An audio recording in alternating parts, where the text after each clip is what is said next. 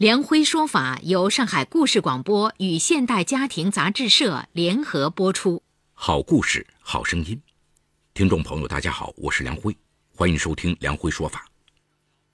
今天我要给大家讲这么个故事，叫《放下》，这是我和你妈的救命钱。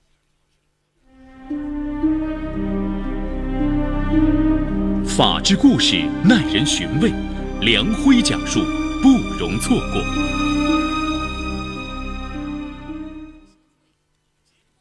二零一三年五月一号，宋涛与程婉在北京举行隆重婚礼。宋涛属月光族，二十三万元婚礼费用全由父母承担。李桂莲、宋德云夫妇虽为此花去了大半辈子积蓄，但依然开心幸福。五十六岁的李桂莲和老伴是北京人，一年前双双从首农集团退休，独生儿子成家立业。他们觉得人生任务完成了，开始享受晚年生活。两人结伴去公园学唱京剧，走访多年不来往的老亲戚，背包赴北京周边短途游。他们身体硬朗，有固定退休金，想去哪里去哪里。邻居亲戚视他们为老年夫妇的幸福范本。然而，宋涛结婚仅三个月。李桂莲就频频接到儿媳程婉投诉：宋涛懒惰自私，不干家务，不体谅人，每月工资他花的一分不剩，连买牙膏、洗头水都让我掏钱。天底下妈妈都反感儿媳贬损儿子，但李桂莲还是柔声安慰儿媳：现在八零后男孩子普遍成熟晚，夫妻要懂得包容和迁就。小婉，等宋涛做了爸爸，自然就成熟了。为安抚儿媳，李桂莲不时送的香水、头饰或纱巾等小礼物。程婉看在婆婆份上，不再与丈夫纠结。宋涛时年二十六岁，是房山区一家 IT 公司的网络维护员。程婉比丈夫小一岁，在大众汽车 4S 店做文员。小两口的两居室婚房是李桂莲夫妇的单位集资房。家里无房贷，又没有孩子，宋涛仍像婚前一样洒脱。二零一三年十月十九号，客户投诉宋涛工作拖沓，领导将他批评了一顿。宋涛不服气，谎称胃寒拉肚子不去上班。那几天，他吃过早饭就出门泡网吧，到天黑才回家。程婉忍无可忍，再次向婆婆告状。李桂莲怒气冲冲地赶了过来，劈头盖脸训儿子：“你都是做丈夫的人了，怎么还像孩子一样任性？明天赶紧回单位上班，向领导认个错。”宋涛愤愤不平地说：“不就是晚去客户家一个小时吗？主管至于那样说我吗？明显就是给我穿小鞋。”李桂莲清楚儿子的个性，第二天一大早就赶了过来，亲自护送儿子去单位。并带儿子向领导赔不是。儿子没受处分，李桂莲长舒了口气。回到家，她在丈夫面前唠唠叨叨说儿子不懂事不知道什么时候才能成熟。宋德运一针见血地说：“儿子从小到大，你包办他的一切，责任在你。”李桂莲吼道：“我爱儿子错了吗？少将责任往我身上推！”李桂莲性格强势霸道，她一发火，宋德运不再吱声。宋涛沦为缺乏责任担当、依赖父母的奶嘴男。李桂莲的确负有不可推卸的责任。宋涛降生后，吃的用的都是最好的，李桂莲买件一百块钱衣服都肉痛，可给儿子买四百元的童装却不眨眼。这种密不透风的母爱。导致宋涛成年身体，孩子心理。二零一四年二月，宋涛在月中就花光了当月的工资，向程婉要钱买游戏点卡。程婉没好气的说：“一个大男人伸手向老婆要钱，亏你张得开嘴。”临睡前，趁程婉在卫生间洗漱，宋涛在妻子坤包里翻找银行卡。几分钟后，程婉返回卧室，见坤包被挪动的位置，猜出了七八分。一检查，银行卡果然不见了。宋涛闲着脸说：“老婆，我向你借一千块钱，下个月还你。网上那帮兄弟啊，还等着我攻城略地呢。”这句话更点燃了程婉的怒火。她抢过丈夫从钱包里翻找到的银行卡，争抢中，程婉将丈夫的脸抓破了。宋涛用力将她推倒在地，左膝盖磕破了皮。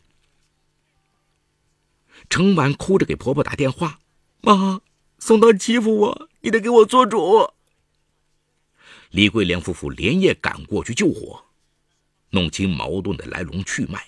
李桂莲绵里藏针的教育儿媳：“结了婚呐，那就是一家人，两口子的钱别分得那么清。”宋涛脸上添了几条血道道，同事肯定会说他老婆是只母老虎。丈夫有错在先，婆婆怎么将责任往自己身上推？碍于公公婆婆是长辈。程婉没有发作，安抚好小两口，已是凌晨一点。临走时，李桂莲偷偷塞给儿子五百块钱。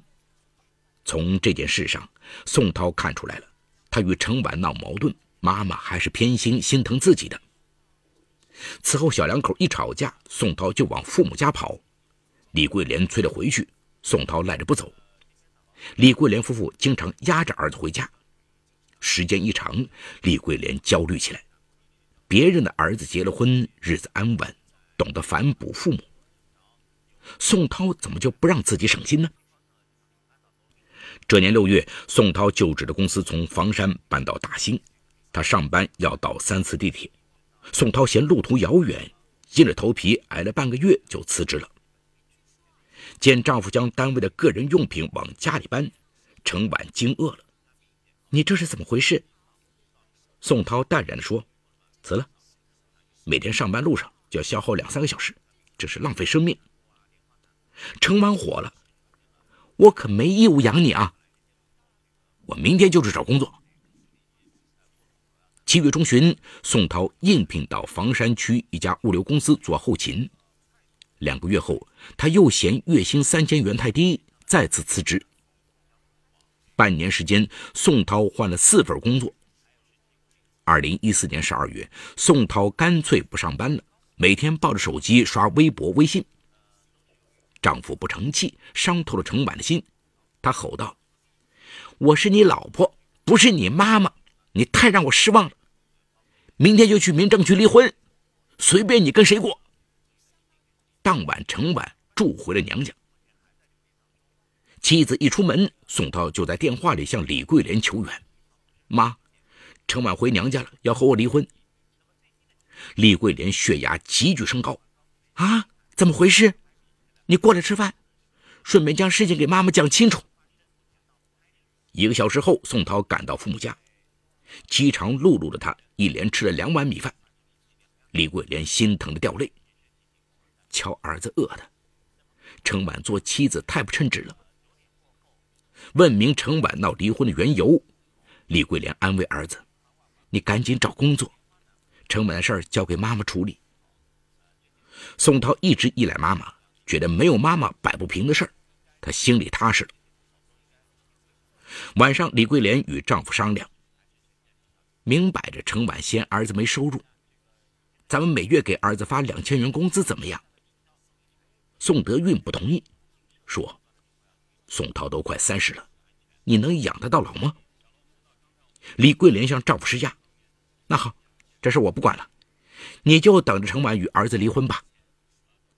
这是李桂莲惯用的杀手锏。结婚三十年来，每当夫妻俩意见相左，他习惯夸大后果，然后将责任推给宋德运。要是儿子儿媳真的离婚了，从此自己也别想过安宁日子。宋德运无奈的答应了。第二天，李桂莲将程婉约了出来，对他说：“怎么能轻易说离婚呢？咱们都是普通家庭，多相互体谅。”程婉回击婆婆说：“宋涛不上班，游手好闲，我能不抓狂吗？我和你爸商量好了，从这个月起，每月补贴宋涛两千元工资，直到他找到满意工作。”公公婆婆已拿出了最大诚意，陈婉不忍伤他们的心。再说结婚一年多就离婚，他和父母也没面子。陈婉妥协了，当天搬回家住，不再提离婚。李桂莲很快交给儿子一张银行卡，里面存下了当月的两千元工资。宋涛心里踏实了，心安理得的花着爸妈的钱。此后每月五号，李桂莲会从自己和丈夫的退休金里拿出两千元，准时打到儿子的工资卡上。二零一五年四月，宋涛进入一家大型超市上班，月薪三千五百元。李桂莲长舒一口气。决定下月停发儿子工资。两天后，婆婆七十大寿，在酒店摆了十一桌，一大帮亲戚围在一起，中心话题自然是拼各自的儿女。有的说儿子在美国定居，挣的是美元；有的说女儿女婿开公司，每年组织两边父母出国旅游。李桂莲底气不足，默默坐在一旁。有远方亲戚问他。哎，你们家宋涛每月挣多少钱？实话实说，肯定是被对方小瞧了。李桂莲随口说：“不多，每月五千五百元。好在宋涛离我们近，我和他爸有个头疼脑热的，一个电话他就过来了。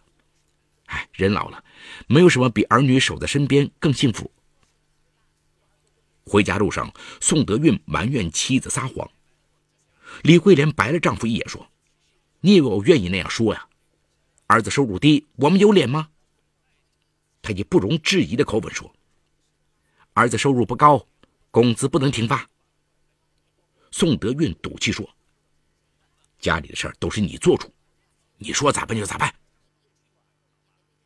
二零一五年五月，程婉怀孕了，与丈夫商量：“孩子一生下来，花钱的地方多着呢。”你以后每月留一千元零花钱，余下的四千五百元交给我管理。宋涛翻了翻白眼说：“我爸妈给我发的工资，你也想收缴吗？我说过，三十五岁以后要孩子，你偏要现在怀孕。”程婉崩溃了，端起茶几上的开水泼过去。宋涛一闪身，左胳膊被烫伤了，骂骂咧咧下楼买烫伤药。两天后，李桂莲过来给儿媳送营养品，瞥见了儿子左胳膊的烫伤，她问：“这是怎么回事啊？”宋涛说出实情：儿子从小到大自己没动过一根手指头。李桂莲无法容忍儿媳这样折磨儿子，她拉着脸说：“你怎么这么狠心？我给儿子发的工资，他有权支配。”压抑太久的程婉彻底爆发了。你这样护着他，你就陪他到老吧。告诉你，与这样的男人生活在一起，我看不到任何阳光。五月二十三号，陈婉擅自去医院做掉了孩子。第二天，他将离婚协议书摆在宋涛面前，要求他签字。李桂莲闻讯赶了过来，怒不可遏地说：“你这种女人，不能给我儿子带来幸福，离就离。”五月二十七号，宋涛与陈婉在民政局办理了离婚手续，重回单身。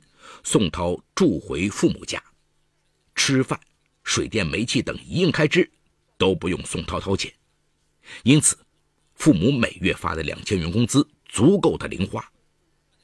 如此一来，工作对他来说可有可无。他上班经常迟到，与同事不团结。二零一五年六月中旬，公司将宋涛辞退了。没有了单位束缚，宋涛整天东游西荡。宋德运忧心忡忡地对李桂莲说：“儿子这样下去怎么得了？我们一天天老了，还能养他几年？今后的路都得靠他自己走。”李桂莲也很无奈，说：“孩子小时候挺好的，长大怎么变成了这样？”宋德运一针见血地指出：“我们做父母的有责任。儿子从小到大，点点滴滴都是我们包办，他没有独立成长的空间。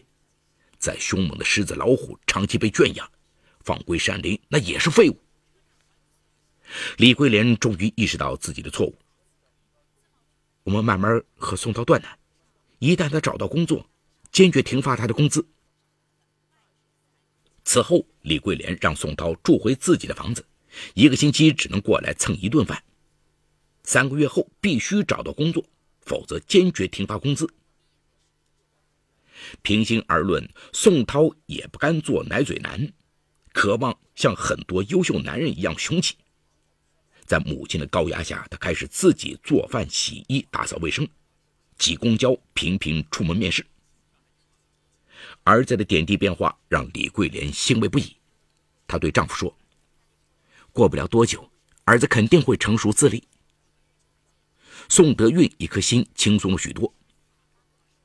然而，从小在溺爱中长大的宋涛不能吃苦，不能受委屈，一点小挫折、小困难就能将他打倒，因此他迟迟找不到工作，始终无法揭去身上“奶嘴男”的标签。二零一五年九月，六十二岁的宋德运突发脑梗塞，栽倒在地。住院期间，他一直昏迷不醒，生命垂危。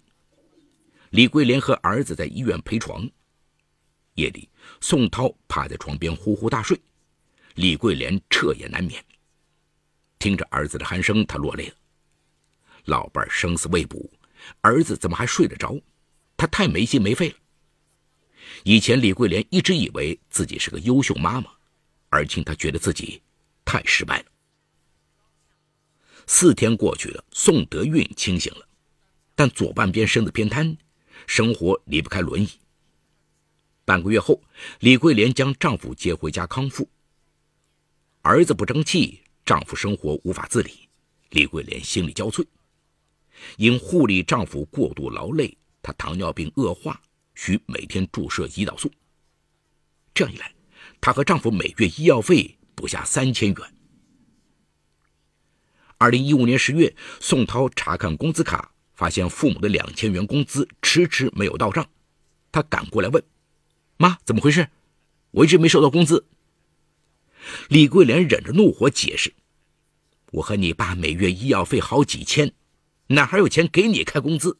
你赶紧找工作去。”宋涛给母亲施压：“那我天天吃方便面，你天天喝西北风都活该。三十岁的男人了，一点不成器。”宋涛摔门而出。因身边没钱，宋涛每天中餐晚餐来父母家蹭饭。李桂莲虽没好脸色，却依然给儿子做好吃好喝的。十月十六号，宋涛向父母宣布：“爸妈。”我双喜临门了，一是下个月我去网络公司上班，二是我交了个女朋友。李桂莲与丈夫对望了一眼，脸上浮现笑意。谁知宋涛话锋一转：“妈，你给我五千块钱，我给女友买个定情信物。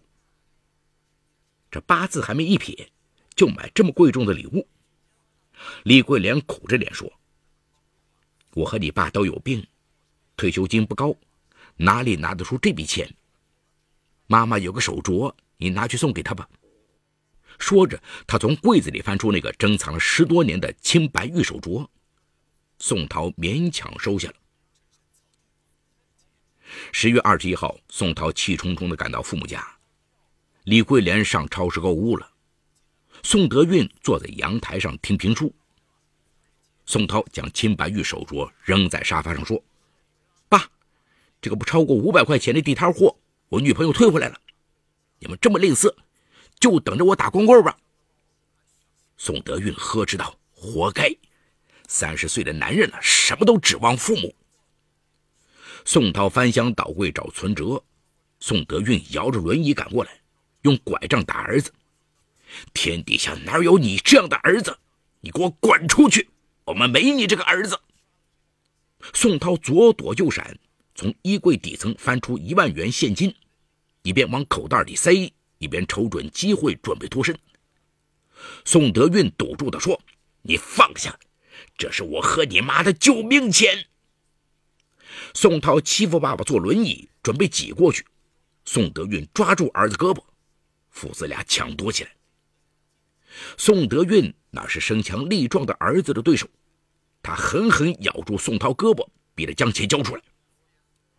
钻心的疼痛袭来，宋涛失去理智，双手死死掐住父亲的脖子，直到他停止反抗。意识到自己将父亲活活掐死，宋涛烂泥一般的瘫在地上。十多分钟后，李桂莲回来了，眼前的一幕让他魂飞魄散。宋涛跪在他面前忏悔，李桂莲心碎了。此时，儿子在他眼里俨然就是一条凶恶的狼，他痛心地拨打了幺幺零报警。当天，宋涛被房山公安分局刑拘。好，故事说到这儿就告一段落。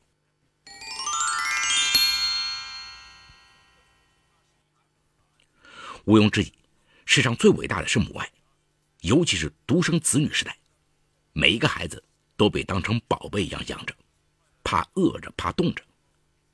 可是李桂莲的母爱却成了孕育凶手的温室。惨案终归是发生了。根据我国刑法的规定，故意杀人的，处死刑、无期徒刑或者十年以上有期徒刑。等待宋涛的是最严厉的法律惩罚，而最心痛的人。莫过于同时失去老公和儿子的李桂莲了。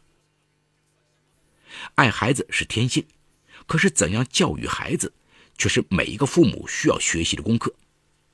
李桂莲显然没有做好这门功课。